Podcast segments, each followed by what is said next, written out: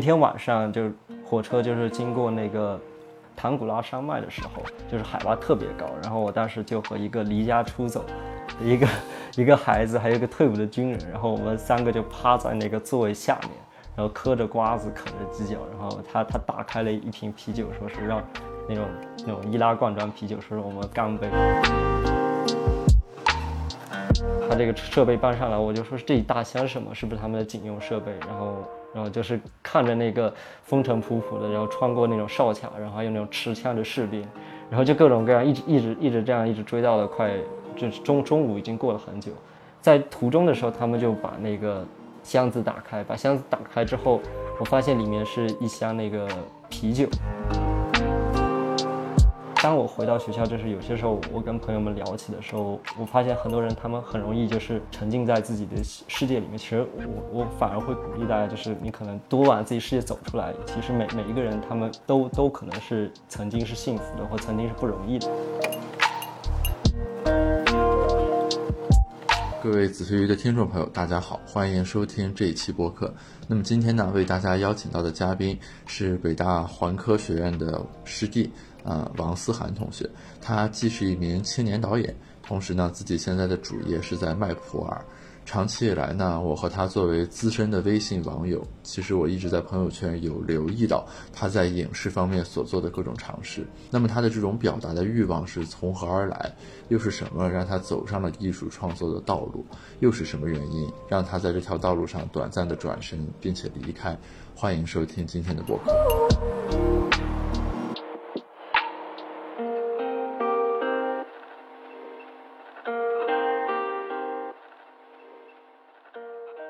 其实我一直对你的经历很好奇，因为我在朋友圈能看到你一三级本科的话，那就是一七年本科毕业啊。我其实是一八年，就是因为我大三、大二下结束之后，我休学了一年。为啥呢？就是当时去一个叫 Semester C 的项目，就海上学府，然后就坐了一艘船，然后游历很多个地方。那是个什么项目？嗯，当时是和弗吉尼亚大学办的一个项目，然后他们。一一直有个这个传统吧，应该办了好，应该是好几十年了。这个项目相当于是你坐着一艘船，然后船上有六百多个学生，还有很多老师，然后有你可以选一些课程，然后他会顺着这个，比如从美国出发，然后顺着这个航 航线，然后比如说是绕世界绕一圈两万多海里，中间下来吗？啊，就就每到一个地方会下来。就比如说我当时在我选的课程里面有一个是环境相关的，那么他会提到比如生物热点。然后就会在毛里求斯啊之类的地方就下来嘛，然后刚好你在的那个地方就是个生物热点，他那个教授会带着你做那种田野调查一样，然后带着你转一转，然后告诉你这些地方当地是怎么保护生态，类似这种，就还蛮。实实地考察的一种一种感觉，这个是 open for application 的是吧？就是大家登上那个弗吉尼亚大学网站上有这个项目，你自己去申。这个是 open 的，然后他当时这个项目是和弗吉尼亚大学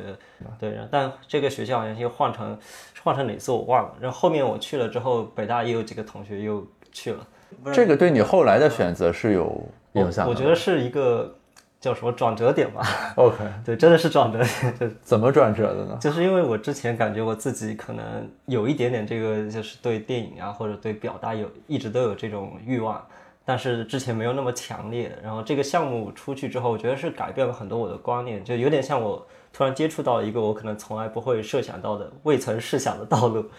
然后这个道路让我打开了一个新世界大门，让我觉得哇，原来这个世界还可以是这个样子，原来是人们的生活状态、人们的这个思想。然后人们就是生活的方式有这么多种，好像就是突然间一下子你会很包容自己的很多选择，然后后面慢慢的也就顺顺应自己的这个召唤，然后慢慢走上了电影的不归路。OK，所以那你一八年毕业之后就拍电影了，是吗？啊，我其实一八年主要是我的时间线和我最后毕业电影那个《时光漫递》是紧密重合的，相当于我基本上一八年之后。呃一八年三月到五月期间，就是其实我毕快毕业那段时间，就写完毕业论文之后，我就基本上全身心投入这个毕业电影的拍摄。然后拍完之后，也基本上是我毕业。然后我毕业之后把它剪出来之后，又奔波到发行。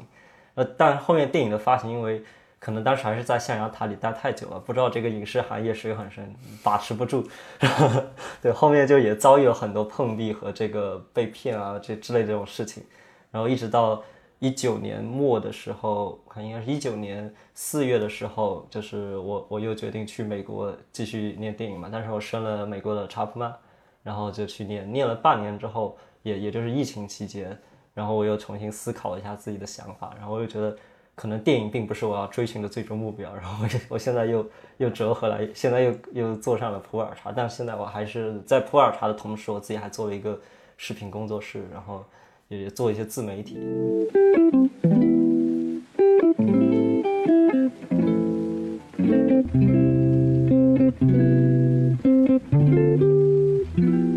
哎，你能具体说说你在美国读书，你说又重新认识了电影与自己的关系，这是一种什么转变呢？这这个我感觉比较漫长，主要还是我觉得最大转变还是因为《时光漫里》这个电影，因为这个电影它其实贯穿了我一八到呃一九年的整整一个故事，就是我的人生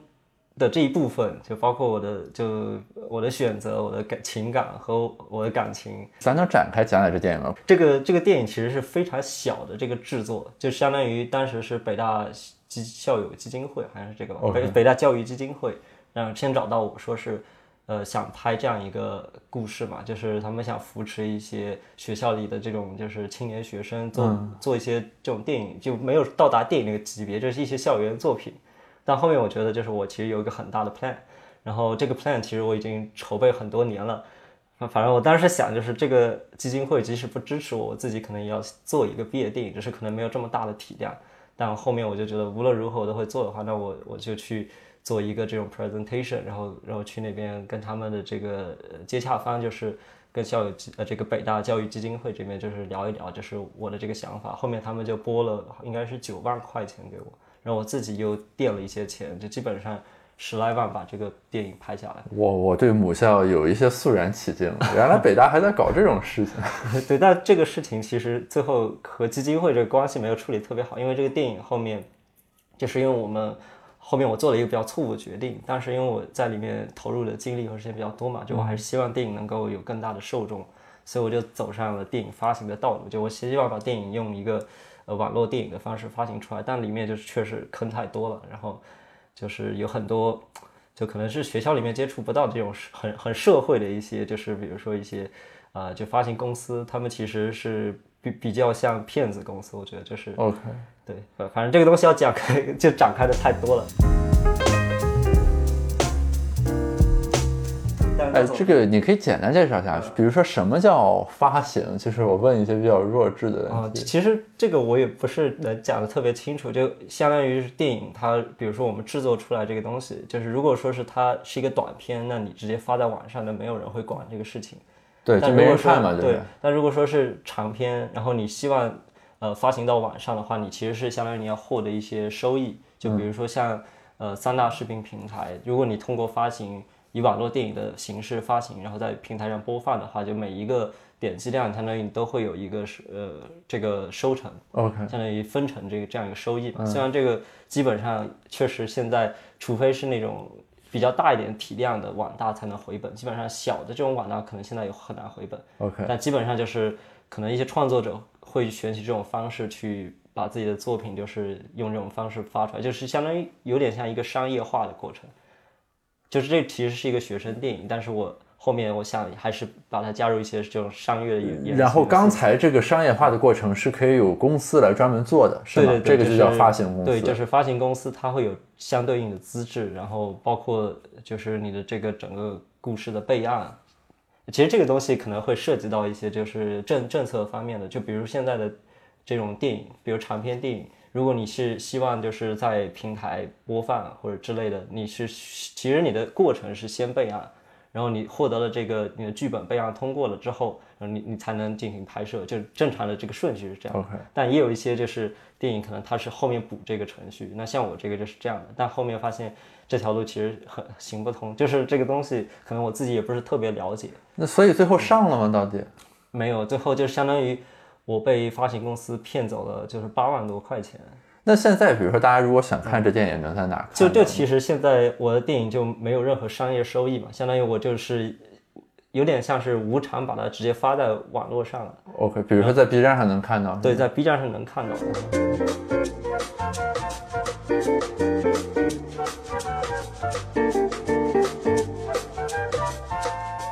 那所以说，这个经历是使得你后来在美国读书期间会去反刍，是吗？就是说，嗯这里面的感受，然后你对于电影的再认识。因为这个电影它其实，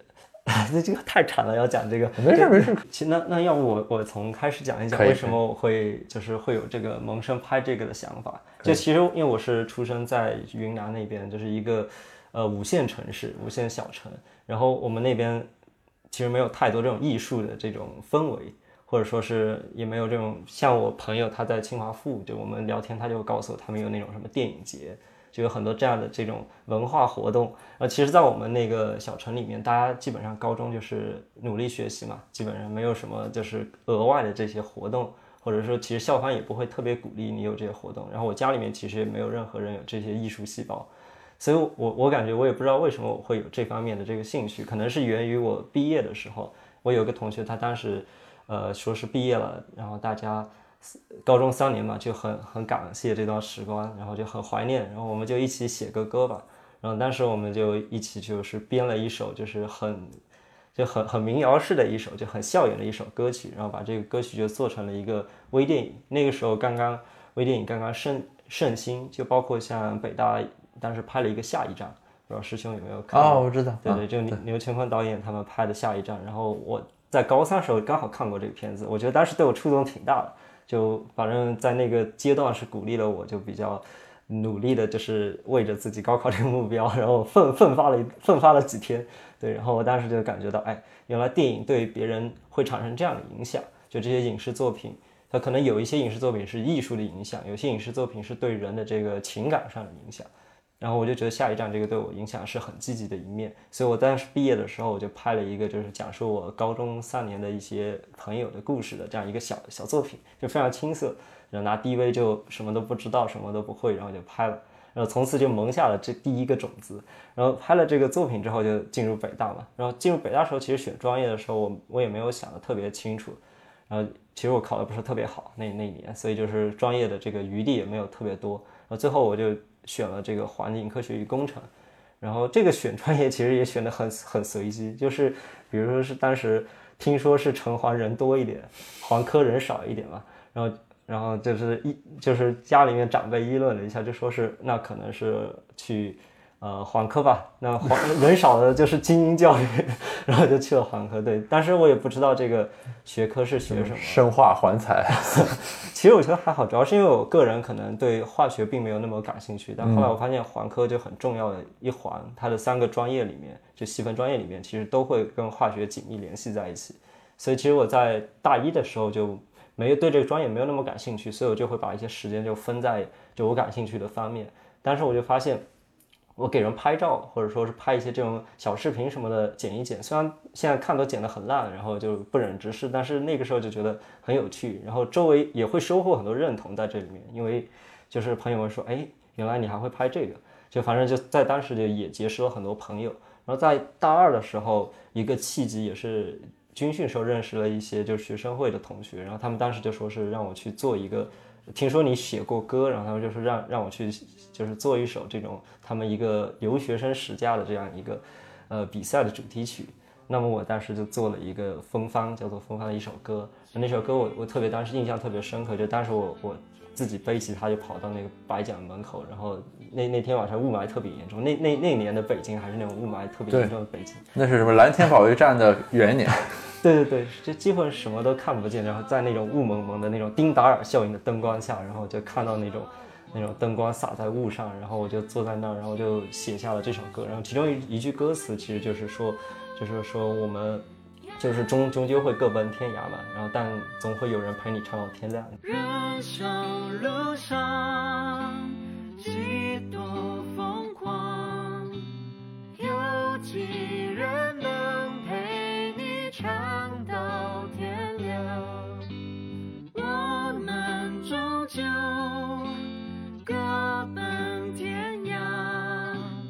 曾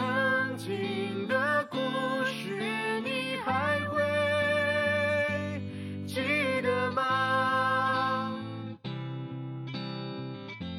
对，反反正就是。呃，当时写了一首歌，然后写这首歌之后，就会有很多同学，然后就知道了我原来还还会搞搞文艺创作，然后就是可能就学校就有一些什么活动，说是你要不他们拍一个这种小片子啊。那个时候也不知道制作什么，也是就是摸着石头过河，然后就在网上看一看这些教程，学一学。但那个时候我就从来没有想过会把这个，就是我的这个故事，就是会往电影那边想。就我我觉得可能这个就是我的一个爱好吧，然后以后我可能还会按部就班的一直走下去，因为我其实还是一个就是比较呃就是按照传统路线这样一直走的，就中间没有偏离过这种传统路线的这样一个学生。然后，但是在大二的时候，其实我就隐隐感觉到自己其实有一些这种渴望，就是还是希望能够做就是做一些更自由的事情，就是比如创作什么的，就有这方面的兴趣。但是感觉那个时候还是想的，就是这个东西可能离我很遥远，就没有想过会把它当主业。那一个转折点其实是在那个大二下的时候，就有有一段时间，因为那个时候我可能就是，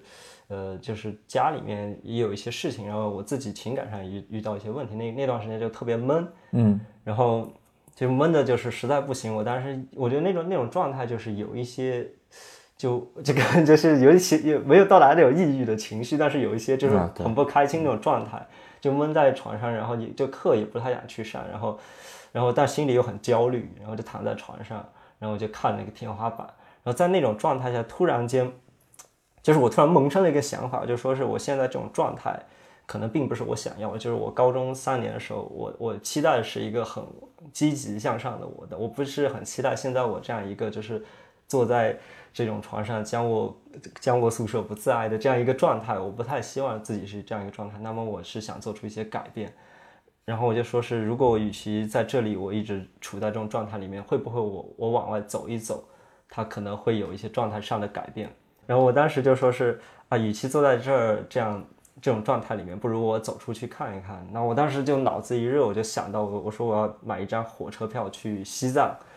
就这个这个想法听着现在比较中二，但那那个时候就想，就是因为西藏它可能是一种，就但是对我来讲，就是我想象那种什么荡涤灵魂啊什么，就是可能看多了这些书，就是有一点这种中二的情绪在里面，然后就是觉得希望在一些这种氛围下，可能会能走出这种情绪上的困境。那么我当时就买了一，就是什么都没有没有说，然后就什么都没有准备，我就跳课去去那个。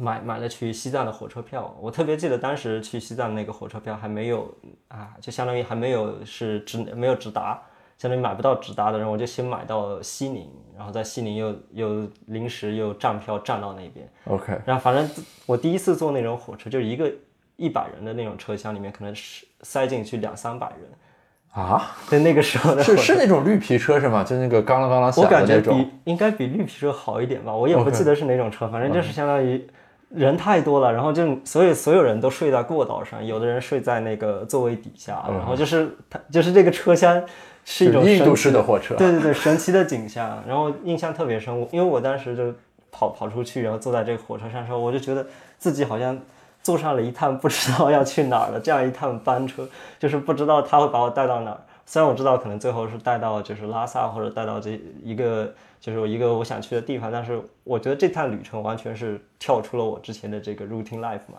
跳出我的这个生活圈，就是既定的路线。所以我当时在这个车上，我就看着窗外，然后看周围就是各种人从你头上跨过去，因为实在没有空间。然后旁边是那个大妈的脚，然后大爷在旁边打打着鼾，然后各种。有工人，有那种有有那种知识分子，有各种各样的人，人群挤在这个火车里，大家好像也在那个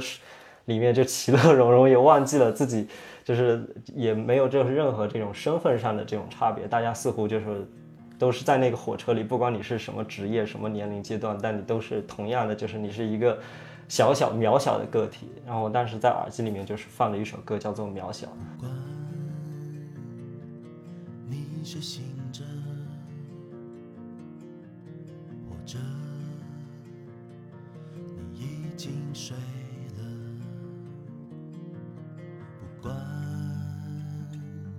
现在活着，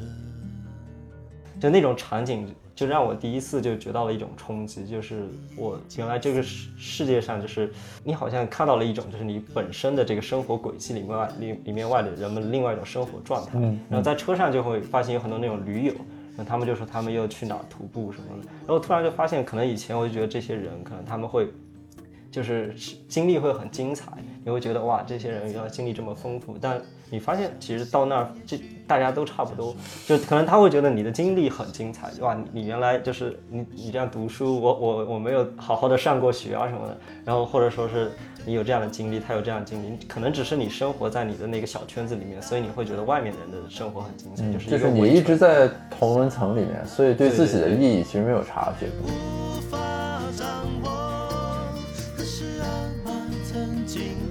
说，即使每个人都不好过，也要努力认真生活。生命不就是这样子而已吗然后我当时在那火车上，我就发现原来旅行很多地方，到处徒步，这样人其实很多，他们就觉得很平常这样的经历。然后那天晚上，就火车就是经过那个唐古拉山脉的时候，就是海拔特别高。然后我当时就和一个离家出走，一个一个孩子，还有一个退伍的军人，然后我们三个就趴在那个座位下面，然后嗑着瓜子，啃着鸡脚。然后他他打开了一瓶啤酒，说是让那种。那种易拉罐装啤酒，说是我们干杯，然后就和这样一些完全不认识的人，就是处在这样一个神奇的空间里面。但是我第一次就给我到一种冲击，就是哇，原来学校的生活不只是就是每天就是考试完成作业，然后你可能想自己方向在哪，可能有很多各种各样的情景。后来到西到拉萨，就是我大概也待了一周，因为后面被就是被学校察觉到了，然后学校说你必须回来，否则要给你记过了。然后然后我就。嗯，就在西藏就待了很短时间，我就回去了。后面我就想通了，其实也不存在什么会荡涤灵魂什么。其实你只要带着你的这种，呃，你的想法去看不同的地方，你其实会有不同的收获。我特别记得最后我离开拉萨的那天，然后因为经历了这一段和我生活圈完全不一样的经历，所以我当时走到一一个书店，叫做天堂时光的一个拉萨的一个书店的时候，然后有一张明信片，然后上面就有这样一句话。呃，结合当时那段时间我的心境，然后看到他是这样写的，他上面写的说是旅行是一件很奇妙的事情，它破除你的成见，然后呃给你一些不同的这样一些视角。但其实旅行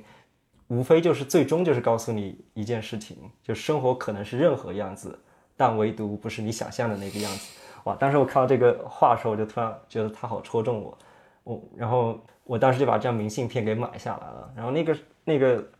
那个书店里面，它会有一个那种漂流邮箱，相当于那个邮箱里面会会有他们，他会你投到那个邮箱里面，你可以写你要一年后收到还是两年后收到这这封这封明信片，然后他会到那个时间点再给你寄过去。然后我看了看，他我就问那个店主说这个东西是什么，然后那店主说是这个东西是叫做时光漫递，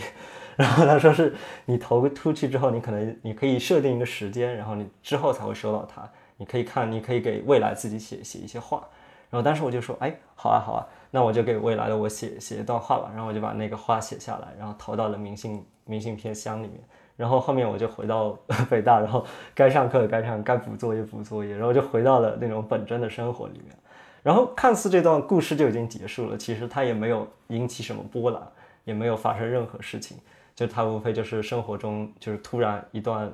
就是离开生活轨迹的出走，一段这种。就是你要说逃逃离也可以，就反正就是一段就是平行线上离开的偏离，是吧？然后就是这样一个，嗯，好像没有引起任何波澜，在我这个生活线里面。直到是快大二结束的时候，然后当时我就在想一个事情，就是可能这段经历它把我内心里面最深处的一个种子给点燃掉了。嗯。然后当时我就在想，说是我。经过这样一次就是离开，这样一次出出离，然后我到底看到这些东西里面，我到底想的，就是我到底想要一种怎样的生活？嗯，就到底希望是我我能够未来的我是一个什么样的？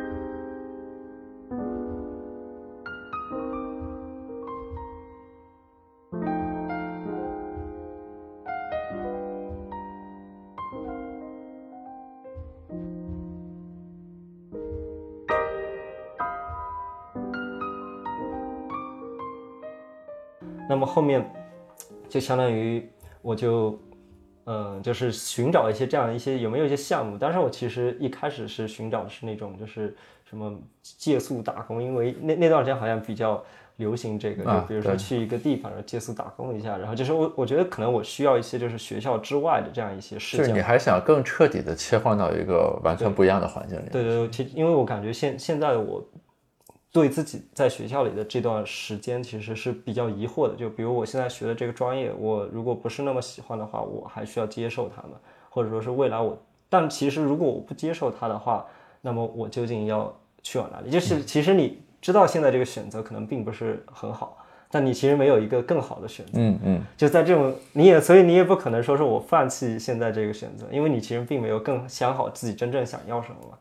所以我当时就觉得，就说是我我可不可以停一年？因为我身边也有那种，就是也有这种师兄，就曾经跟跟我聊过，就说是其实你可以考虑停一下休学，其实并不是什么，就是你呃 gap year，呃，其实叫 gap year 不太不太准确，因为 gap year 一般是指高中到大学或者大学到研究生这中间这段嘛。其实这个更更是更像是一个休学。他说这个东西就是很正常，因为有有师兄他们休学创业的。然后有的是是休学做实习的，有的休学就是当义工的，这这样的人其实蛮多的。就是你其实可以试一试，只是因为那段时间也没有那么，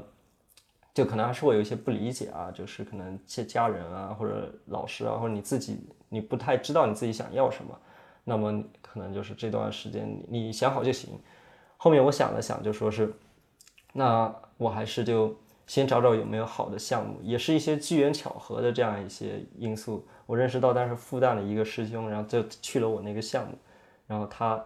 他反馈很好，然后我就他刚好又那个录到了燕京学堂，然后就跟他吃了个饭，然后他很鼓励我去报一报这个项目，然后他说现在这个项目还有奖学金，大概会有也是有两万刀吗？还是有多少？反正就是能 cover 很很多一部分费用的。然后如果你能升到奖学金的话，那么你就去。就是反正就处理一下嘛，然后后面我我也就是申申请这个项目，然后申请这个项目，我当时就在做这样一个规划，就如果说申到了这个项目它能过通过的话，那么我就就我就 gap 一年，因为那个项目刚好横跨了我的呃考试季，所以我不太可能就是呃不 gap 然后去这个项目。那么如果没升到，那我就正常继续读下去。那那段时间，其实我觉得我还是很明显，我还是很想升到的，然后我就一直在等那个消息。嗯，之后我有一天早上就突然就接到了他那个，他说是你通过了，然后我我就蛮高兴的，然后我就马上就跟学校就跟家人沟通了之后，我父母其实也很也很开明，他们还是就觉得无论我怎么选，啊，就只要我我觉得这个事情是对的，那么他们还是会支持我的。这个其实是很难得的，对对对，就是说他们没有因为自己的一些刻板印象或者他们心目中的大学应该怎么样，来在这方面跟你发生一些争执。因为我看我身边的人，其实有一种很切身的感受，嗯，就虽然那些争执可能最后父母管不了你，但是呢，对每个个体而言是一种非常能量耗散的过程。就是对吧？它不足以坏这个事儿，但会搞得你非常的纠结和痛苦。嗯，这个很难得呀。对，所以我其实我非常感激我的父母，因为包括我后面想想，我之所以能在电影上就是做出自己的一些选择，其实真的父母在背后给我就是承担了很多风浪吧，或者说承担了很多就是就是责任。嗯，其实很多时候你觉得风平浪静，真的是父母在背后就是替你就是扛下了很多。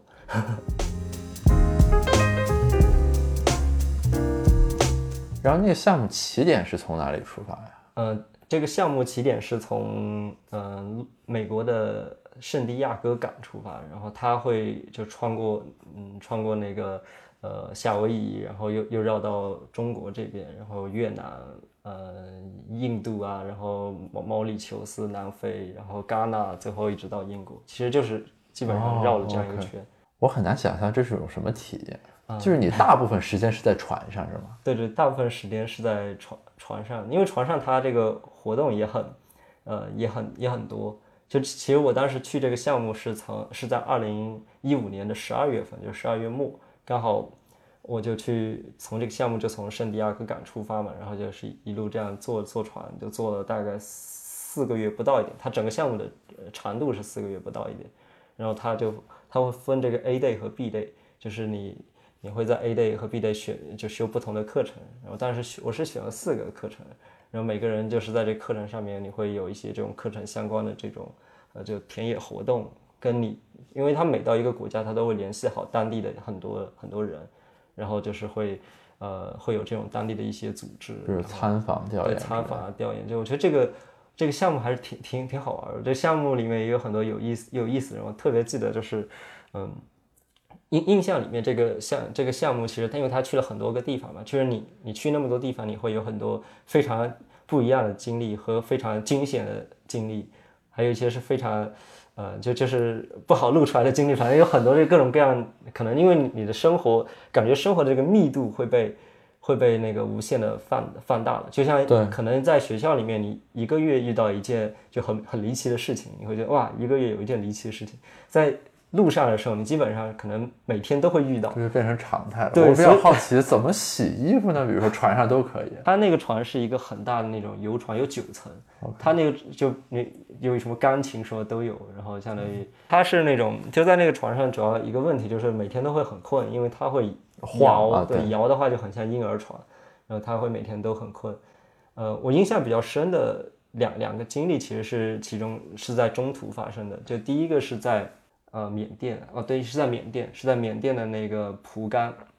相当于船到缅甸之后，他会给你，比如说一周不到一点，可能一周时间，你会你可以选择跟船的一些项目，报这些项目，也可以选择自己就是下去出行嘛。但是我就选择自己去缅甸这个蒲甘，然后去到蒲甘的时候，那个小镇它是一个，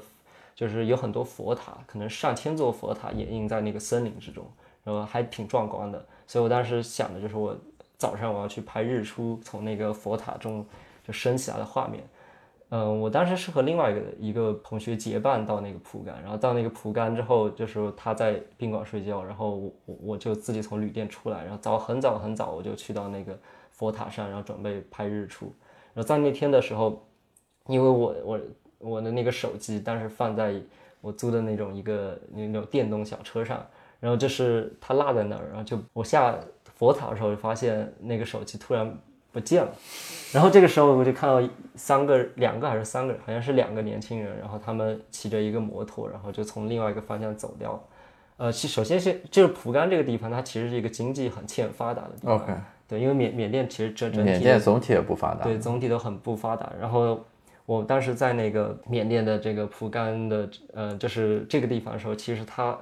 游客虽然很多，旅游业稍微比较发达，但其实整整个经济整个镇子都还是那种有点像鸡生茅店月，人迹板桥霜那种状态。然后在这种状态下，就是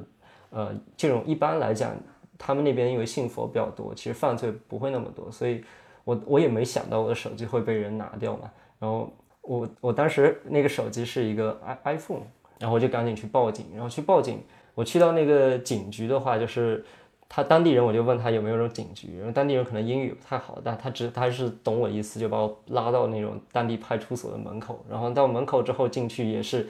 也是有一个那种派出所的那种人，他穿着便装，然后他就在那儿记录，但是他不会讲英语英文，然后我就跟他比划了半天，他就一直在记，我也不知道他在记什么，记我们俩都不会，都没有语言能够沟通，然后他还在那记一些东西，我也不知道他在记什么。后面他就等到了他那个大队长回来，然后大队长回来之后就说是，哎，他会一点英文嘛，然后他就跟我大概讲了一下，他说是啊，你手机丢失了，我说是的，是的，然后他就让我先去旅店，然后我就我也我就先去旅店了。然后我到旅店里面，我还有个 iPad，然后就看那个 iPad 上面我的那个、那个、手机定位手机定位，对对。然后手机定位，因为此时离他们那个反应还是不是特别快，所以此时离我丢掉手机的时间已经过去了两个多小时。然后两个多小时还是三个多小时，反正反正已经从早上已经快到中午了。然后我看那个 iPad 上已经是在一个一两百里公里以外的一个地方了，就是就是，所以我当时就感觉，哎，这个手机应该是回不来了。但但后面突然那个旅店的前台就把我叫下去，说是外面有警察在在等我。然后我一出去，发现那种一个改装过那种小皮卡，然后面面前站着一排人，然后他那个警察队长就就站在那儿，然后然后就跟我说是呃这个 iPad 定位的事情。然后我们交流了一下，然后他就说我们去追吧。然后当时就就懵了，我说怎么去追这个东西？因为他已经移移动到了这个那么长的一个一个距离外嘛，所以我就觉得这个东西应该怎么去追呢？然后他就说是你你上那个车，然后我就跳上了他们的那种改装的那种小皮卡，然后就大概十几个那种警察就和我一起就去追了。那关键是这个警察应该是所有小镇的警力了，就是他们出动了所有警力，然后跟着我去追。然后我就跳了那他们那边的小皮卡，还还特别神，就是他们那边的小皮卡，就是因为它很多车都是相当于我们这些地方的车在淘汰，就比如以前美国的这个桑塔纳淘汰到中国，中国的桑塔纳再淘汰又淘汰到缅甸，所以他们的车有的在右舵，有的在左舵 OK OK，所以他们开车那个要超车，要把头伸，直接整个人都快要伸出去才能超车，所以就是非常神，就坐在一个这个方向都方向都错位的一个这种小皮卡上，然后就一堆人就去追，然后他们还在那儿嚼槟榔，然后让我去嚼。呃，后面他们搬了一箱很大的设备在车上，然后我我们就一直这样去追，然后他这个设备搬上来，我就说这一大箱是什么？是不是他们的警用设备？然后然后就是看着那个风尘仆仆的，然后穿过那种哨卡，然后还有那种持枪的士兵，然后就各种各样，一直一直一直这样一直追到了快，就中中午已经过了很久，大概追了也也是追了可能两两三个小时，一两个小时，就具体时间我记得不太清楚了，反正追了蛮久的。在途中的时候，他们就把那个箱子打开，把箱子打开之后，我发现里面是一箱那个啤酒，然后他们就拿那个牙齿直接就把啤酒的啤酒瓶盖，然后直接咬开，然后就说是让我喝，然后我当时觉得哇，这些警察就他们真的是去追的，然后我们就非常紧张的，终于到了那个定位的那个小镇。到了定位小镇之后，然后他们就一一群人严那脸脸色严肃的就下车，然后我我以为他要展开追捕行动了，然后他突然跟我说我们吃饭，然后就 度假式追捕，对，然后我觉得他很有那种好莱坞电影的那种感觉，就是在非常紧张的时候会突然给你松弛一下，然后他就问我要吃免餐还是中餐，然后我就说是免餐啊，然后我们就坐在那吃了一下饭，然后然后大家又跳上车又继续往下开。然后开了一小阵之后，然后他们终于到那个最后定位那个位置了，那个位置也很久没有变过。他们就把那个手铐什么的拿出来的时候，我才意识到哇，我们是在追人，然后并不是在。但这整个过程我觉得非常的戏剧化，所以当时我甚至有一种感觉，就说是我觉得手机丢失了并不是最可惜的事情，最可惜是我没有拿一个呃就 GoPro 什么记录一下这个过程。对啊，就真的，它其实比我看过任何那种电影都要刺激的多，所以就是整个过程你在里面体验。呃，然后那个，然后我们就去那个小镇，最后最后那个仪式地点去看，那是一棵大树，然后那个大树下面什么人都没有，然后我们就在那个小镇，他就骑着那种小摩托，然后领我在小镇周围就转悠，然后可以看到那个那个村子就非常非常的落后，就就是真的非常落后，大家都是那种非非常原始的那种房屋，然后有很多人他们就一不知道在干嘛，就反就一直很不友好的盯着我。然后我坐在那个就就是他们的小摩托上，然后巡视一周，然后也没有他问我有没有可疑的人，但我但我其实确实也记不太清当时那摩托车上两人的那模样，就就我感觉也没有。后面我们又转了几圈，然后那个定位一直没有更新，因为可能是他意识到我们可能在追，然后他可能是把电池抠了还是怎样。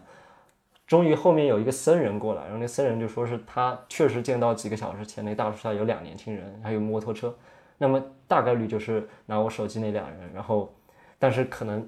他说他可以唯一确他不知道那两人后来去哪了，但他唯一确定的就是那两人不是本村的人，那么这个线索就断了。那后面的话我就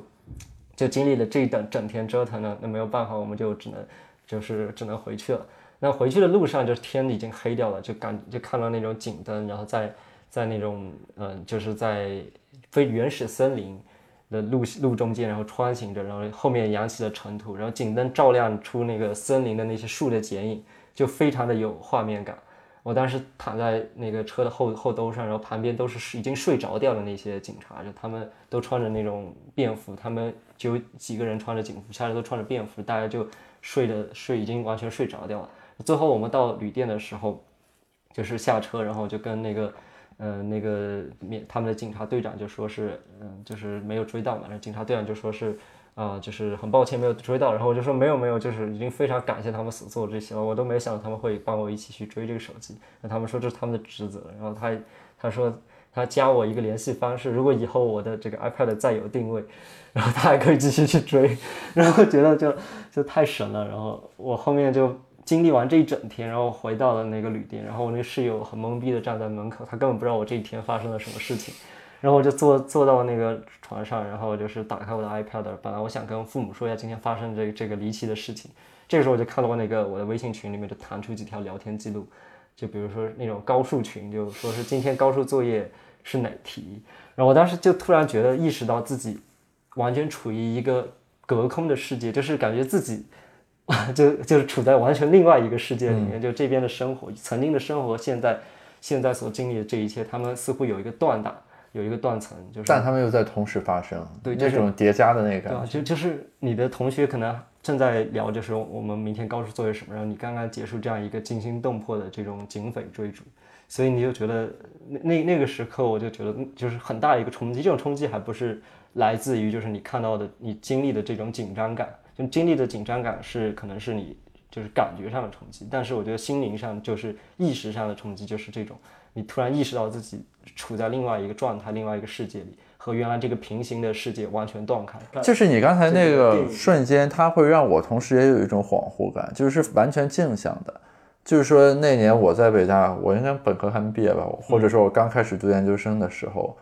曾经在一个我在学校里很普通的日子里，然后有另一个我的师弟会在缅甸经历过这样一种事情。嗯，对吧？这种镜像的感受其实是一样存在的，只是其他人没有来和你聊这个，他并不知道发生过这个事情。就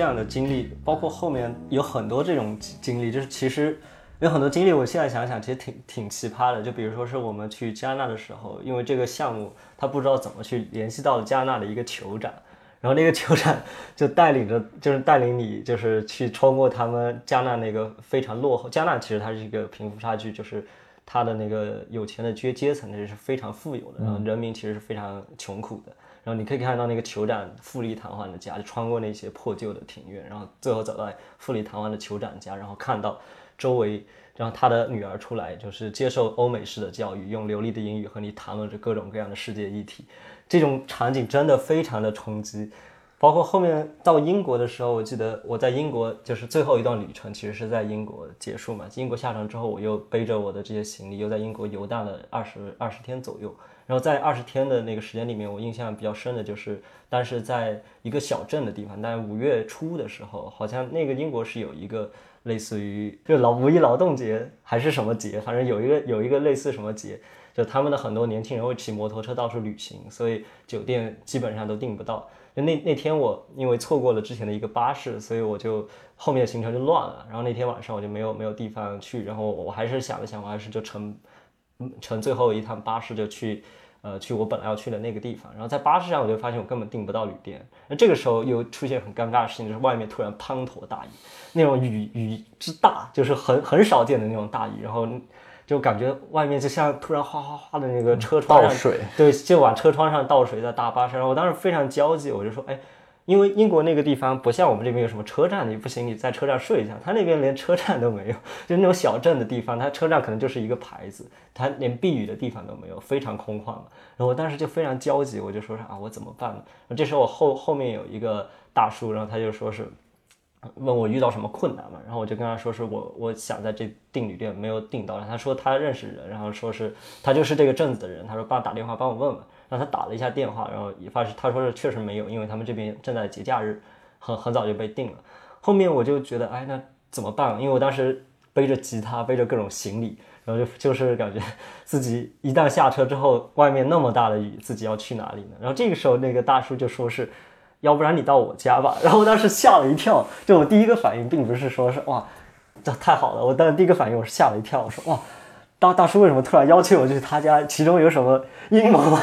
然后，然后那个大叔，但是看大叔那个面容很和蔼，然后，然后他大大概跟我说，他说是他在莫莫洛哥那边是做石，是好像是一个石油工人。然后他说是他也是今天辗转了几次航班，然后终于到。这个小镇，他也是两两三个月没回家了。最近他的两个女儿和老婆都在西班牙度假，所以就是他他家今天晚上是空的，所以我可以如果说是我我没有地方的话，可以先去他家暂住一天。然后我当时就想，我确实没有地方可去了，那我就去他家吧。然后他后面下车之后，他就把我接到了他家。然后接到他家之后，他就把他就带我就他他家走了一下，是那个英国的那种海边，他的家离海海岸线只有两公里左右。OK，然后是那种英国的那种很传统的那种农村，然后那种小木屋，然后就是木屋可能有两层的那种小木屋，然后在小木屋里面我就走进小木屋，然后看到他家那些陈设嘛，就非常的英国农村的那种典型陈设，就是相当于它的装装潢也不是特别华丽，但是也不简陋的那种。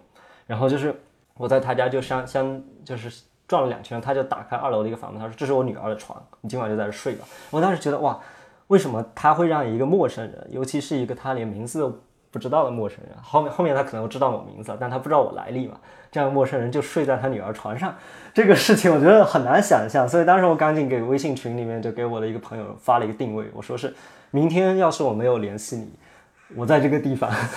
你就一定要，你就报警吧，就大概这个意思。然后那个我就坐下来跟那个大叔聊天嘛，那个大叔就跟跟我讲了一下，就是他说是他去摩洛哥那边当石油工人，然后他他问我就是我是怎么来的，然后我就跟他讲了一下我是坐船来到这里的，然后经历了很长的这样一段旅这样一段 voyage 嘛，然后是然后就是这样一段旅程，然后他就说是他其实很很早前去到中国。好像是八十年代末还是九十年代初的时候，曾经去过深圳。他说他记得那个时候有很多中国人在那种大游轮上、大大大轮船上跳舞。然后我当时想，他说是不是 disco？是不是当时轮船上深圳码头是不是有轮船上面可以跳 disco？我也不知道，反正就聊得很开心。然后我就说你一定要去深圳看看。然后，然后就是现在已经变化很大了。然后就他家烧着那个火炉，火炉边烧着那种壁炉，烧着，啪啪啪的，外面下着雨。然后我们坐在他家就这样谈天谈到了很晚。他说没关系，我明天送你去公交车站吧。然后就就没就是你就今晚就在这好好休息一下。然后第二天就我就在他家睡了嘛。然后睡了之后，第二天就正常醒过来。然后他我们吃了早餐，他说离那个巴士。最早的巴士还有一些时间，那我我们去森林里遛一下狗吧。然后就是又又跟他去森林里面遛了一下狗，他的狗和刚刚这只小狗长得很像，也是这种毛多多的。然后就是我们在森林里走了走，然后他又跟我讲了讲，就是他的一些就是这种就是他的一些故事什么的。然后后面他就把我送到了车站，送到车站之后我就非常感激，然后就说是我怎样，How can I pay you back, sir？然后他就说是呃你不需要。然后我当时就说啊什么？就是感觉到那种很很一强那种温暖的感觉，就是我以以前有一种只有在小说里面会遇到这种，就是当一个陌生人，就是遇到困难的时候，你你这样去对待他，然后最后你还不求回报，我当时觉得这个不太可能啊。就是人在异乡的时候啊，我觉得就是自己心里那种柔软的阈值也会降低。你刚才说这个，我就记得我当时在欧洲的时候，我在德国，我朋友开车嘛，我们自驾，然后去加油。他在车上嘛，就是下面的加，然后我就下车去问我说：“那这个这就没有付款的地方？他其实有一个那个刷卡的机器，就你一刷就行了。”我说：“那我不应该有一个小票，或者我应该去问谁？”然后我我后面那哥们儿就一个德国人，嗯，他的英语应该不是非常好，就是语法也不太对，他就跟我说说 “We are a trust country”，意思就是说就是就是这样的啊，就是你不需要有什么额外的负担，加完油你刷了那卡就走就行了。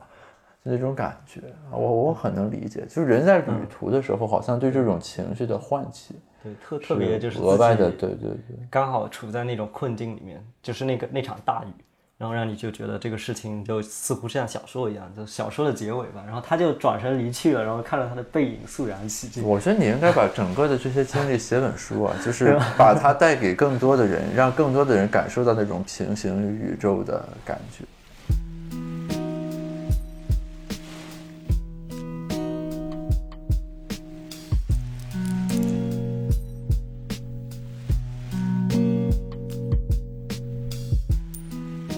面我其实后细细的回想这个故事，它其实让我想起两层，就是第一层就是，可能只有在英国的农村，就是会产生这样的一些，就是这样的一些非常像小说就温暖的小说的故事。就比如我其实，在呃越南之类的这些地方，它其实有很多人他很热心，但这些热心下面其实是暗藏玄机的，就是他最后他其实是想要他跟你交朋友的目的，可能想要你的钱。嗯就就这事情太多了，以至于你后面很难去相信。，OK OK，但是可能像发达国家，就他首先他民风相对淳朴，然后他的这个经济上有没有太大的负担，不像越南，对，因为旅游业一进来就是纸醉金迷，但原原本民淳朴的民风肯定就就很难维持，所以我当时后面就觉得这个可能也是刚好就是我去的是一个英国农村，不过不过当时这个就是这个。这个大叔他说他在摩洛哥当石油工人这个事情，后面就让我慢慢想起了这个英国脱欧等等这一系列这个经济上的这种转型，就包括呃包括英国农村，可能英国农村的这个转变就不太不太像以前，就大家可以安居乐业的在这个就过过上一份，比如一一个农村里面有屠户，然后有这个零售店，是各种店铺嘛，就大家过过小日子。但这个资本市场一进来，就大的这个市市集一进来的话，这些小的这些屠夫店什么都不复存在。所以这也可能是他为什么他会离开村自己的这个村庄，要去当要去摩洛哥当石油工人的一个重要原因。就反正就后面想想很多事情可能就联系起来了。我最后离开，然后在英国有一有一阵子，就是我我当时就有一种，特别是只有在北爱尔兰还是对北爱尔兰那边，就是那种它有很高那种岩壁，然后当时就一整个旅程都已经结束了，到尾声了，我快要回去的时候，我当时站在那个岩壁上，然后那个岩壁特别高，它是高耸的，下面是海浪，然后巨大的海浪就拍打着岩壁，然后我一回头，就是周围一个人都没有，就我一个人站在那个岩壁间，然后当时那种感觉，我就觉得突然。嗯，有一种特奇怪的想法，就我站在那个岩壁上，就觉得如果我突然从这儿跳下去，这个世界上根本没有人知道我在这儿消失，我也在这儿存在过。反正就我就突然觉得，就是你你发现你的整一个旅程，就是它可能有无数精彩的瞬间，有无数难忘的瞬间，有无数被骗的瞬、被拐的瞬间，有无数惊险的瞬间，有无数你觉得很危险的瞬间，也也有一些平淡的瞬间。但这些瞬间所有加起来的时候，你会发现你没有任何。途径去告诉别人，或者你其实你觉得这他告诉别人，可能他的意义也不是那么大，因为这一切经历可能就存在于那么一个瞬间里，它被压缩在那一个短暂的节点上，就像下面的大浪拍的岩石一样。也许这个节点就因为你纵身一跃，这一切就就消失；也许它存在在这里，就有有一些非常奇思妙想的这种这种情绪，在那段时间就开始应运而生。这可能也是我创作欲的一个。就是一个突然的临界点，就是我觉得这种情感，其实很多人可能都会有所感受，但是它其实并不容易被沉淀，或者像刚才这样被表达出来。就你刚才说的很多东西，我都会有共鸣。比如说，有时候晚上喝完了酒，坐在车上回北大的时候，或者说在旅行的途中，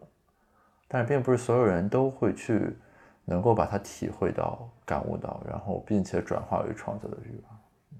嗯，就就有点像如何把这些。就电影上会叫做 moment 啊，就把这个这些瞬间给用某种形式给积淀下来、记录下来。所以，所以就是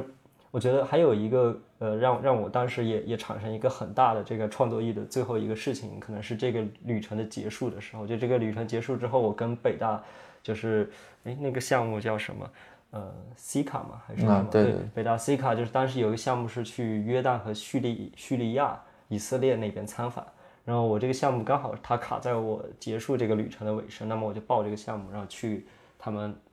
他们那条线，那那那条那条线其中一站就是，当然以色列现在它站就是和这个巴以冲突嘛，其实当时去就感觉到有很多这种摩擦，就就有很多这种事情，就反正现在想想是当当时就更更能感触到这当时所见所闻，但其中我觉得冲击最大的一个所见所闻是我在那个。叙利亚边境的那个约旦难约旦的难民营里面看到的，因为当时是跟着约旦大学，然后一个 NGO 组织我们进去分发食物，然后我们就开车到那个难民营里面，然后那个难民营其实是联合国那边拨款就是建起来的一个难民营，它其实条件并不是最恶劣的，它还算相对好一些，条件好一些难民，但你还是能看到就是就就是条件还是相对比较比较惨，对对比较惨，然后。我印象很深的几个镜头，就是首先就是你分发食物的时候，无数人会冲过来，他们互相推搡。当时我在那个大巴车上看到一个小女孩，她在那个人群中，她被推过来推过去。然后我当时用相机拍照，拍到那一幕的时候，突然很震撼，就是那种，就她她并不知道，她有点像就是被这种人群推过来推过去，她也不知道往哪儿看。然后就是人们在在这种就是衣衣物和食物极度贫乏的情况下，是失去了那种就是就是礼节，嗯，就是有点像广子说那个衣食足而知礼节，餐饮食而知荣辱，是吧？还是说反了？对，有点像他他说的那个，就在那种物资极度贫乏状态下，人们其实已经失去了就是那种礼节，就是他们互相就就是物欲，就是那种对食物的抢夺，就就非常的激烈，然后。还有一些就是他们那些孩子非常的可怜，就是你可以看到，他们因为没有那种教育的环境，然后有一个老师是当时，呃，也反正也是他曾经是医生，还是一个还是一个企业家，我也记不太清了。反正也曾经也是从事一份比较体面的工作。然后就是战争爆发之后，然后他来到这个难民营，他在这当老师，然后给这些孩子教。然后他当时就说是非常的难难过，因为他觉得他的这些他这样做其实也不能。把这孩子拉回来，他觉得他觉得就是自己能做的非常少，但是还是需要把这个做下去。然后那些孩子就觉得他们非常的无辜，就非常的，就他们也不知道自己为什么处在这样的环境里面，他们他们没有教育的机会。然后所有孩子见到你，他们都会说用阿拉伯语说着那个礼物，意思是你要给他一些礼物嘛，就乞讨。嗯。然后我当时就非常震撼，就一堆孩子就是这样追着我，然后跟我要礼物。然后后面。我就当孩子们，就是我把那个这个就是一些就是就是那种小礼物给到他们之后，就是我说我真的没有了，然后他们就散开之后，有一个，然后我就自己在那儿站着，然后有个小女孩就走了过来，然后因为我那个背包里有一瓶水就掉到了地上，就是那种那种塑料瓶的那种水掉到了地上，就然后那个小女孩就把它捡起来，然后我以为她是要拿着跑掉，然后但她没有，她就一个那种金发小女孩，她就这样递给我。然后当时我因为她很矮嘛，然后我就蹲下来，然后准备准备接她那个水，然后她突然跑过跑到过来，在我脸上亲了一下，然后跑掉了。哇，当时那个感觉就是我不知道，就是真的太震撼了。然后嗯，然后但是你又想，就是你转转身你离开之后，这些孩子他们最终他们的归宿只会像他们的父母一样，就是大家因为食物各种非常缺乏，最终他们也不会再保留这份童真嘛。然后我再回。再回北京的这个这个路程上，飞机上，我当时就在想这个，其实就包括我就在想，我以后就是，其实我离开这个地方之后，我我就和这些人可能没有联系了，对，相当于有点像鲁迅那个，就是无尽的远方无穷人，到底与你有没有联系？就是我就在想，我回到，嗯，我回到就是我的这个生活日常里面，我接着学习，我接着。呃，在乎我的绩点，接着接着我的找我的，比如找该找实习找实习，然后该想申请想申请，然后你要该要考研考研，要就是你你每你规划着自己的每一步，然后你你会在北京乘坐着地铁，你会穿梭在北京的每一个小巷，但就是你会不会在坐地铁的时候会会偶尔会想起他们的这些画面，会想起他们的这些脸，然后就想就是你你到底能做什么，或者说是你你做这些就是你。你真的会想起来吗？我当时就会这样问自己嘛，然后我就觉得可能，当你回到自己的生活圈里面，这一切就和你断开了，就你所有当时的那些情绪，你所有当时的那些，就那些那些情感，其实就他他们就消散在哪了。然后就是这些人可能也跟你没有再没有这个联系，然后你也其实你你也很难再做什么，就这种感觉就就是让让我那段时间就一直在就一直处于一种就是。就很想讲述一些什么东西，可能它不仅局限于我的旅旅程，或者它就更想讲的可能是一些人们的生活状态，就是或者说是，就是不管你就是，因为可能看当当你看到过足够多人，他们有的人是生活的荣华富贵，有有就像刚才说的有有那种酋长，有纸醉金迷的酋长，然后也有 也有那个就是生活就是叙利亚的难民。有有的生活在平淡里，有的生活在那个富裕，有的生活在苦涩，有的生活在匆忙。就但这么多的人，但他们可能每每一个人，他们都都都会选择，就是就可能是活着吧，就是就是以他们的方式，就是进进行着，就是就每个人都活在自己的当下里。对对对，对，就像石勇说的，就是活在一种当下里。所以就是当我回到学校，就是有些时候我跟朋友们聊起的时候，我发现很多人他们很容易就是。沉浸在自己的世界里面，其实我我反而会鼓励大家，就是你可能就是多多往自己世界走出来。其实每每一个人，他们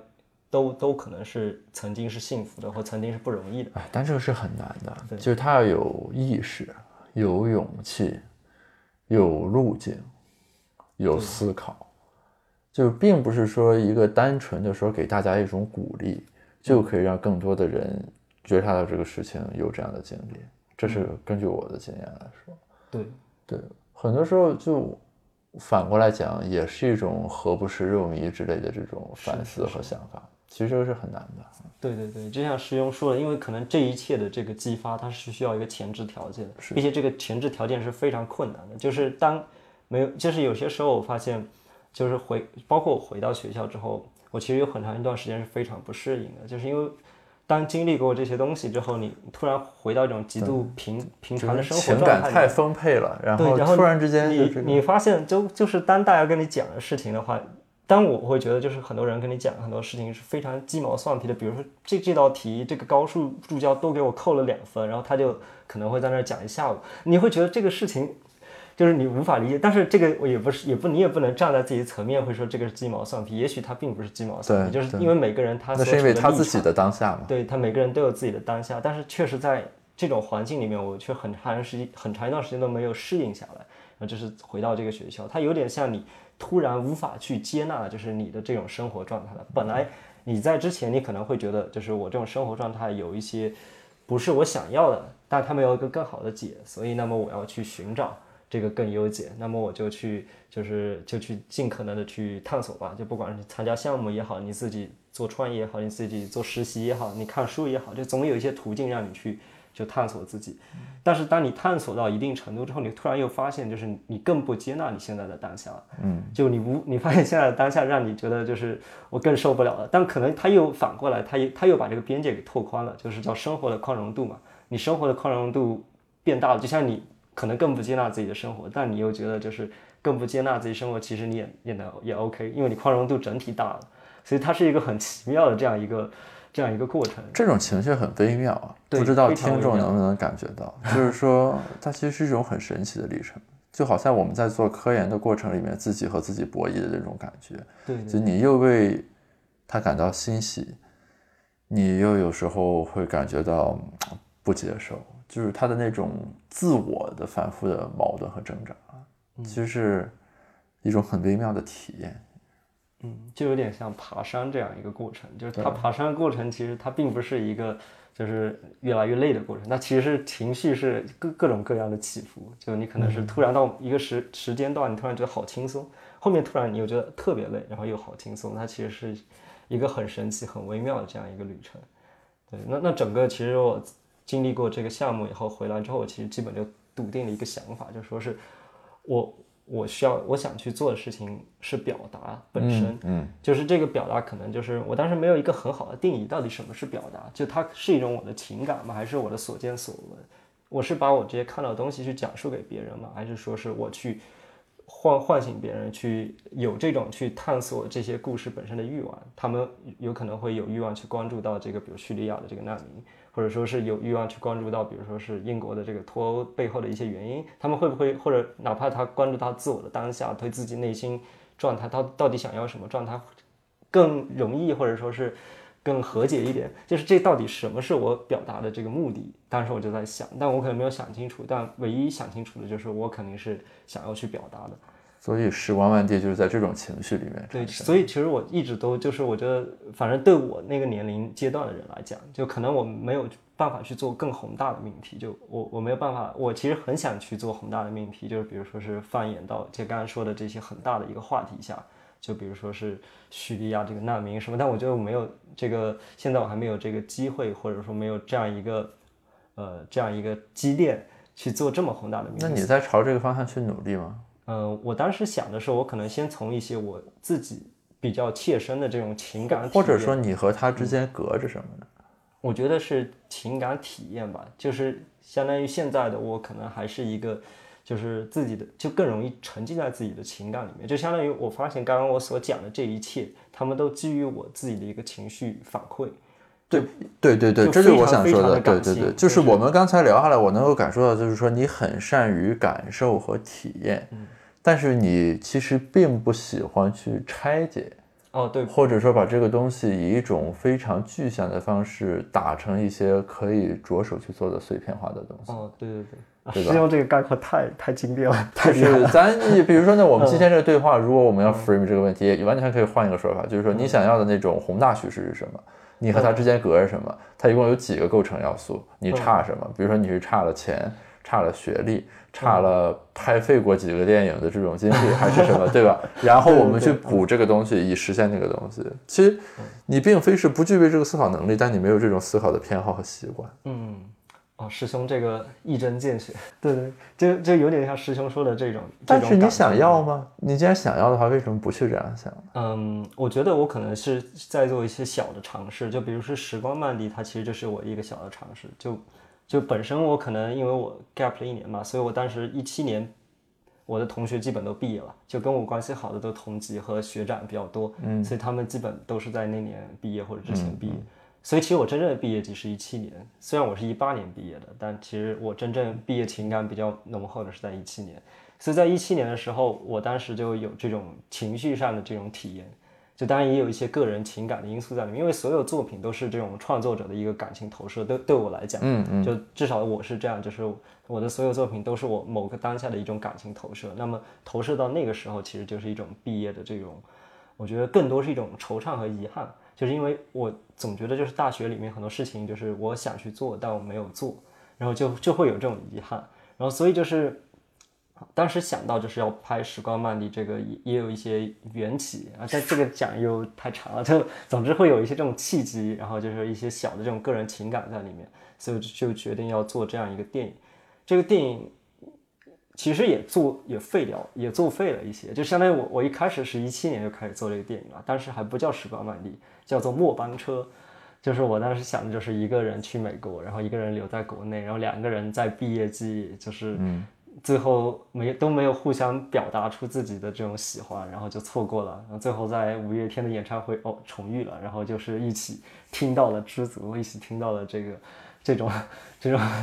是吧？就就就这种感情，就是很小的一种小毕业的小情感，对这种小小的情感在里面。然后当时坐末班车也是因为，嗯，就是很很比较难吧，就是因为自己一个人去做这样一个项目，又又是跨国，想当时想跨国就没有办法做，所以当时这个项目，呃，我在美国时候在。我当时在美国，就是也是有一个交换项目，所以我就趁交换期间，我本来想去找一个同学拍，但是没有找到这样一个合适的同学，所以我就自己，也然后经费也不足，所以我就自己演了就其中一个角色，然后就是另外一个女生演了就是在国内的一个角色，然后我就把这个故事叫做末班车，但因为这个故事并没有拍得很完整，所以我当时就想这故事应该是拍废了，然后就把它扔在硬盘里就没有再管了。那你后来这个是在这个基础上进一步对，就相当于是在。后面又就是你复用了一部分素材，对对对，就相当于那还没有完全推导出来。对对对，但但当时是以为是推导了，当时以为就是说这个素材完全用不了，其实最后可能用了百分之五，就非常短的一节。OK，对，然后就是在一八年的二月的时候，也就是刚刚跟师兄提到的，就是贝拉基金会他们跟我提了这个想法，然后当时我就说是我我其实还想做一个更大的，你就把它重新续一下来。对，然后我就当时就做了一个 pre，然后。他们的领导在那听了之后，觉得这个 pre 这个想法很好，然后就可能就把预算就提高了一点，然后我就开始拍这个事情了。然后拍这个事情也是，也是叫什么呢？就就是因为所有剧组都是我的朋友，就所有人都是相当于就没有一个人拿拿工资，对对对，都都是这种一种情怀。然后包括像我当时的副导演，呃，李亚东，他是北大经济学的硕士，然后他已经工作一阵子了，然后但是他刚好辞职，然后说要拍片。之前我们拍过一个小片，然后他说要听要拍片，好，我过来，然后他就从成都坐火车过来了。然后我的好友李忠泽，他当然美在美国，然后美国中间有一个假期嘛，然后就说他刚好把那个 offer 放弃了，所以就是他有他空出一段档期，他就说回国回国帮我做制片。但是朋友们都在用爱发电，或许使得你失去了一些倒逼自己思考的机会。假如说这个剧组人全都是要钱的，你可能在这里面就会趟过一些坑，之后就不一定在发行的时候会遇到那些问题了。嗯，就我是感觉我们这一代人，嗯，特别是北大很多学生有一个共同特点，就是大家是不喜欢算账的。就你当时其实所有的投入基本上都在什么硬件，比如说一些这种制作上，是吧？对，就就是其实这个片子它就是因为它首先预算那么低，要它是一个长片，长片拍这样的话，就它很难拍，并且它取景取得非常。奇怪，就比如说是他去到了，就像刚才说的，就是可能有一些五月五月天的景，然后一些就是一些这其他地方的景，这些这些景的话，就是我们后面采用了一种现场拍纪纪纪录片的拍摄方式，就是现场拍。比如说里面有呃十佳的桥段，就我们是真的去报了一个十佳，然后去那唱。所以当时我们在下面讲，就是非常感谢泽林哥让我和小雪相遇了。然后下面的观众一脸懵逼，因为他们根本不知道他们在拍戏 OK 拍摄。然后然后就是包括里面很多桥段都其实其实都和我们的生活息息相关吧。然后包括嗯、呃里面像百团大战就去实地拍。啊，后后面有一段是去珠峰大本营拍的，然后就是我和一个摄影去了，然后我现场，因为我我既是演员，然后就是还有一个摄影，那么就你是想要那种真实感，啊，主要是没钱，要有要是有钱，我还是希望就是他他拍的像电影一点，因为后面就是我我的那朋友就吐槽说你这个东西半记录半半剧情，OK，就然后我说实在没办法，那剧情你没你没你没法拍啊这个东西，但我又想要那个东西，所以所以后面就拍着拍着他就拍成了一个就现在现在这个状态，但但我觉得这这里面其实是最微妙的一点，可能还是就它本身这个电影它是一个就是我我个人嗯、故事的一个绑定，就是一开始这个它只是一个我的作品，就不知道应该怎么去表示这种这种感觉，就是它一开始只是一个我的作品，但是因为当时包括我的前女友，她是我的副导演，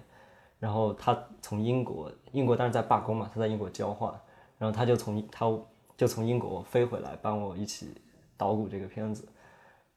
就像里面其中有一幕，就是因为后面他要回英国了，然后就是但这个片子还没拍完，然后还没拍完的话，他就说是到底要不要回去，他自己很纠结，然后我们就在送他到机场了，然后已经说是那那还是回去吧，不然的话你那那边不好不好办嘛，学业各种，然后就他为这个片子牺牲了好多好多了，太牺牲了太多了，所以我就觉得就还是回去吧。然后他跟他说好了，他就去送到机场了。送到机场之后，他就说投一个硬币吧，如果投到这个硬币的正面，他就离开；投到反面，他就留下。然后他就投那个硬币，然后结果是正面，然后他就哭了，然后他说不行，再投一次，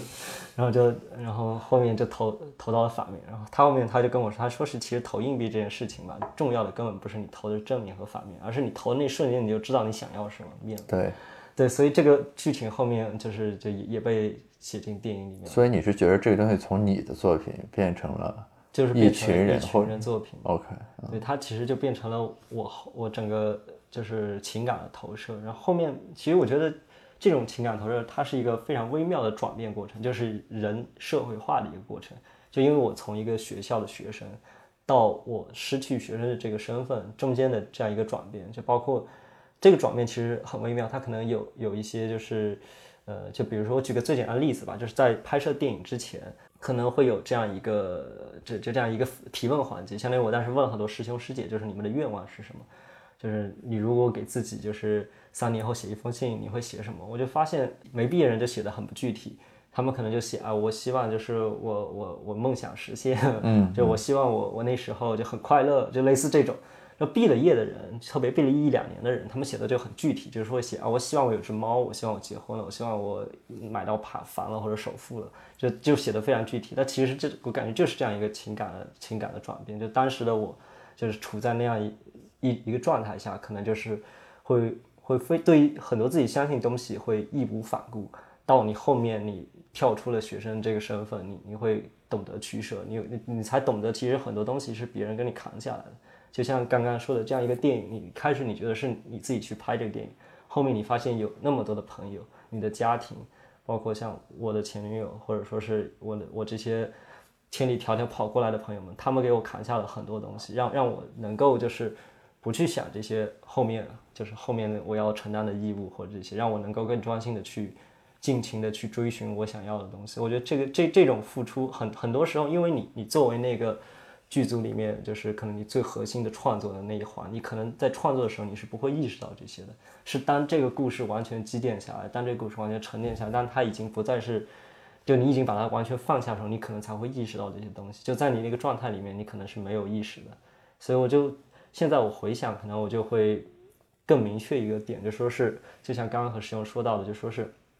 为什么我后面会。愿意会想要把这个电影发行出来，等等等等，可能就是一开始我可能是觉得我付出了太多的东西在里面，包括就是无无数个夜晚的剪辑啊，然后就是无无数就是可能别人根本就无法体会或者没有同样经历的人，他不知道你在里面你要到底要为这个事情要做多少努力，就可能跟师兄做学术也是一样的，就是就是可能沉淀好好多年，就别人不知道你到底在做一什么。一将功成万骨对对，对，呃哭的是自己。对，然后跟创业一样嘛，就别人也不知道你背后付出了多少，然后你你自己 你自己没有办法去跟别人诉说这些东西，全都是你一个人承担。所以，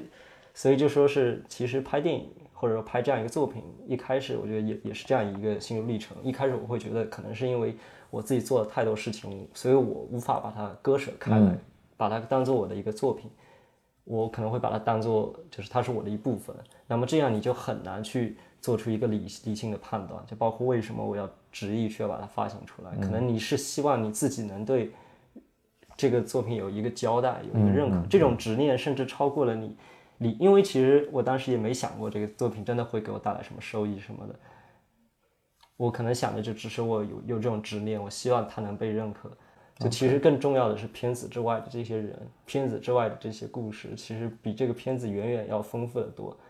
因为生活其实才是真的编剧，艺术我觉得从来就没有高于过生活，生活永远是高于艺术的，只是因为生活你不可能去真的去记录它。你现在是从美国那个项目 quit 掉了是吧？啊、我现在是休学了还是对休学了休学了，OK。这种感受是你休学的原因吗？嗯，我觉得这种感受是我休学的一个很重要的原因吧，嗯就是因为我之前觉得我我就像刚刚说的，我可能非常执着于我要去练电影，我要去通过电影做表达，但后面我发现，可能我要做的是表达，这个表达它是主体，电影只是载体，嗯嗯。就它可能是一开始我写的文字，后面我写的歌，在后面可能电影，在后面交互电影、游戏，或者说在后面它可能就是我的生活本身，就这些东西可能都是我表达的方式。就比如说，我觉得很大很长一段时间，我突然意识到，就是我真正我想做的表达，可能并不是去拍一部电影或者是做什么，可能首先我觉得在那段时间里，我我要学会去照顾好我自己和照顾好周围人。就是学会去担当，学会去体会到周围人为我的付出，这件事情可能比我去拍个电影要重要的多其。实你对表达的认识是有变化的。对，可能就是对表达这个主体就发生了一个很重要的改变。当然也也就是可能也就是这种原因，反正现现在回想起这《时光漫里》这个电影，其实它是一个很微妙的情绪，就是刚拍完那阵，然后我大概是有一年多都不敢打开它，就是因为它里面承载的这个记忆实在太重了。就它里面可能有很多好的记忆，有很多遗憾的记忆。就总之这些记忆实在太重了，我每看一次，我我都需要可能一两周我才缓得过来。就是我可能要一两周才能从自己又把这个自己从这种情绪里面揪出来。但这个是对我来讲是非常消耗的，就是我我不太希望自己再次沉浸在那种情绪。那如果现在你再拍一个电影的话，嗯，我我觉得会比《现现在时光万地》做的有何种意义上的变化呢？嗯因可能我现在还没有想过这个问题，因为现在我没有计划再拍一个电影，所以我现在没有想过这个问题。那你现在在以什么样的方式表达呢？那现在我可能在积淀嘛，就可能在寻找一些契机对不不管是就说是攒点钱也好，还是说就反正就是或者说是寻找一些自己想表的表达的更好的、更轻盈的方式。但你的这个表达非常耗消耗自己。对，是的，对对对。不过现在好一些了，就是现在我可能看《时光漫地》，就慢慢的会把它觉得是我的一个作品了，可能从这种情绪里面走出来。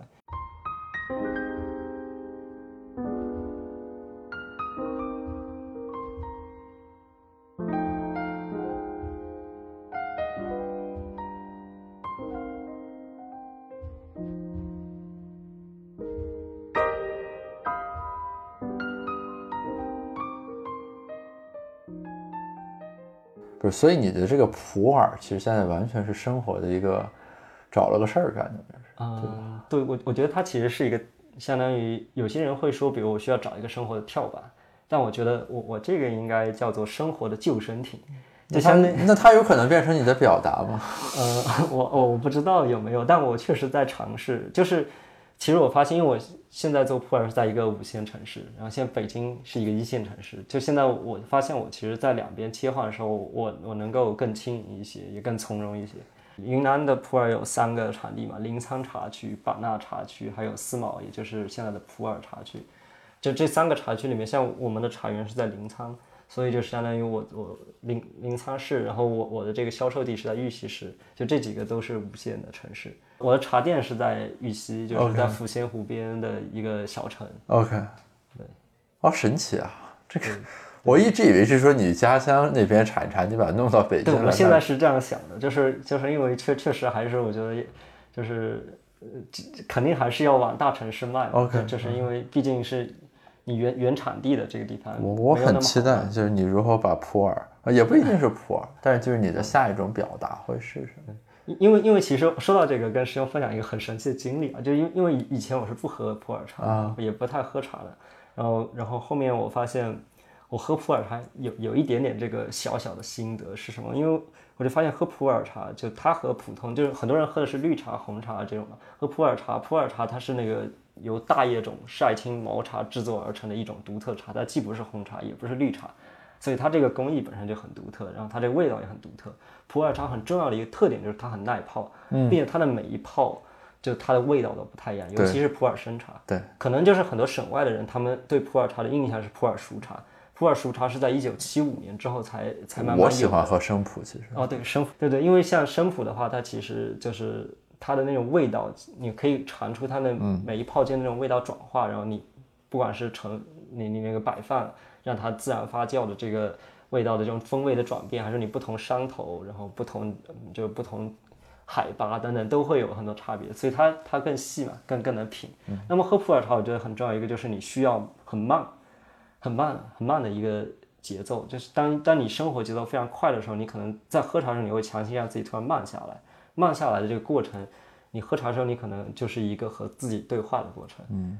特别是我觉得现现在，因为大家生活节奏都非常非常的快，然后特别北京，我每次来北京我都有这种感觉，就是大家很容易焦虑的一个原因，就是因为这种节奏确实太快了。这个时候你可能没有一个能能让你节奏慢下来这样一个时机，把普洱变成大家的生活 降速就就是器可。可能可能你自己坐在那儿，然后因为普洱你快不了啊，你你你的每一步就是你比如说是你生茶，那么你是你烧水，然后你隔隔一段时间出它，你每一步都很慢，然后你细品，就它不是一个像咖啡一样，然后我啪的打开然后喝，然后我要续续命续精精神这样一个状态，所以它这种。喝普洱，它本身这种习惯，可能就是让你在这种忙碌的生活里面有一段与自自己相处的空间，所以这个这个还我觉得还蛮重要的。所所以我，我自己这半年，其实在在做普洱这半年，也是我自己给自己一个就是一个这样的一个窗口。就是之前我感觉我自己太太急于表达，就太急于去完成我这个表达，以至于我我像刚才说到的，我可能忽视了很多比表达更重要的东西，或者说是你为了追寻表达这个目的，然后你放弃了表达的意义本身。然后等等等等，就是你其实是你其实，在这种状态里面，你并不是一个很轻盈的方式。我觉得我从观众角度来说，看你的时候，你的表达的内容，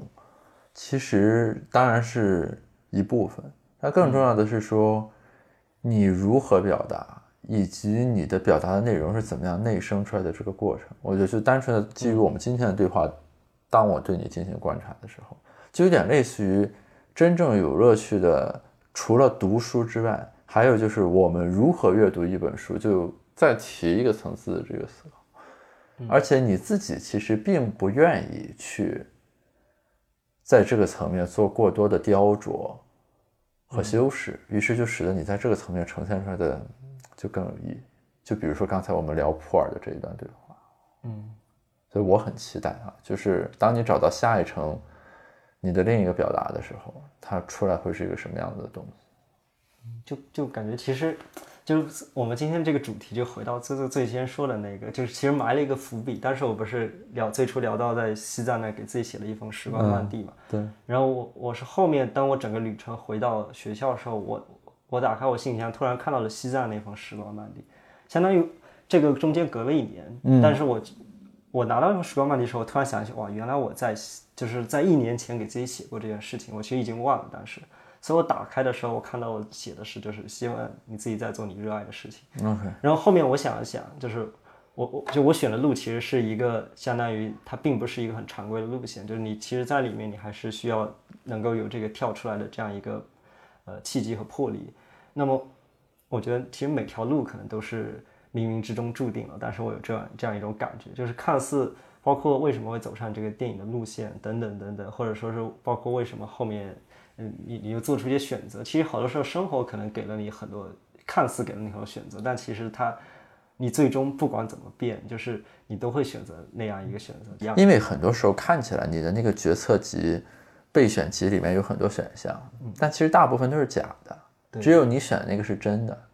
对，然后你如果真要去想选那其他的东西，你就会发现那是个假选项，只是当时它起到了一个 bluffing 的作用，就是嗯，扰动了你的信心。我我我最近也有这种感觉，对，包括很多人他所犹豫和纠结的东西，其实不是一种真实的东西，嗯。不是一个选择问题。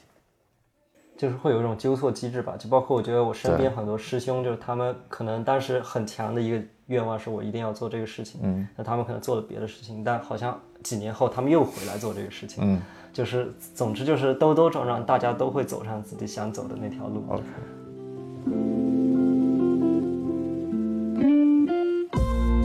呃，感谢大家收听我和思涵的这期对谈。应该说，这一期的播客创造了很多的先例。如果我没有记错的话，应该是子非鱼五十多期以来最长的一期播客，同时也是我自己开始录这档播客以来最感动的一次。我不知道大家能不能在听的过程中感受到，我在录制的过程中很多次被思涵的叙述所深深的打动。坦率的来说，我不是一个在面对面的交流里面那么容易被感动的人，但是很多次他的叙述让我的心灵有一种强烈的共鸣和震颤，因为他说出了很多在我心中一闪而过，但我却没有捕捉到，却没有办法表达的情感。那么在跟他的这段对话里面，我有幸得以短暂的从经济学非常制式的那种思维框架里面抽离，去感受到一个人文艺术的爱好者所具备的表达的能力和意愿。同时，我也希望听完这期播客，大家也能或多或少的在情感上有共鸣，同时也在心底里更深的思考，我们与我们的当下究竟有怎样的联系。好，感谢大家的收听，我们下期再见。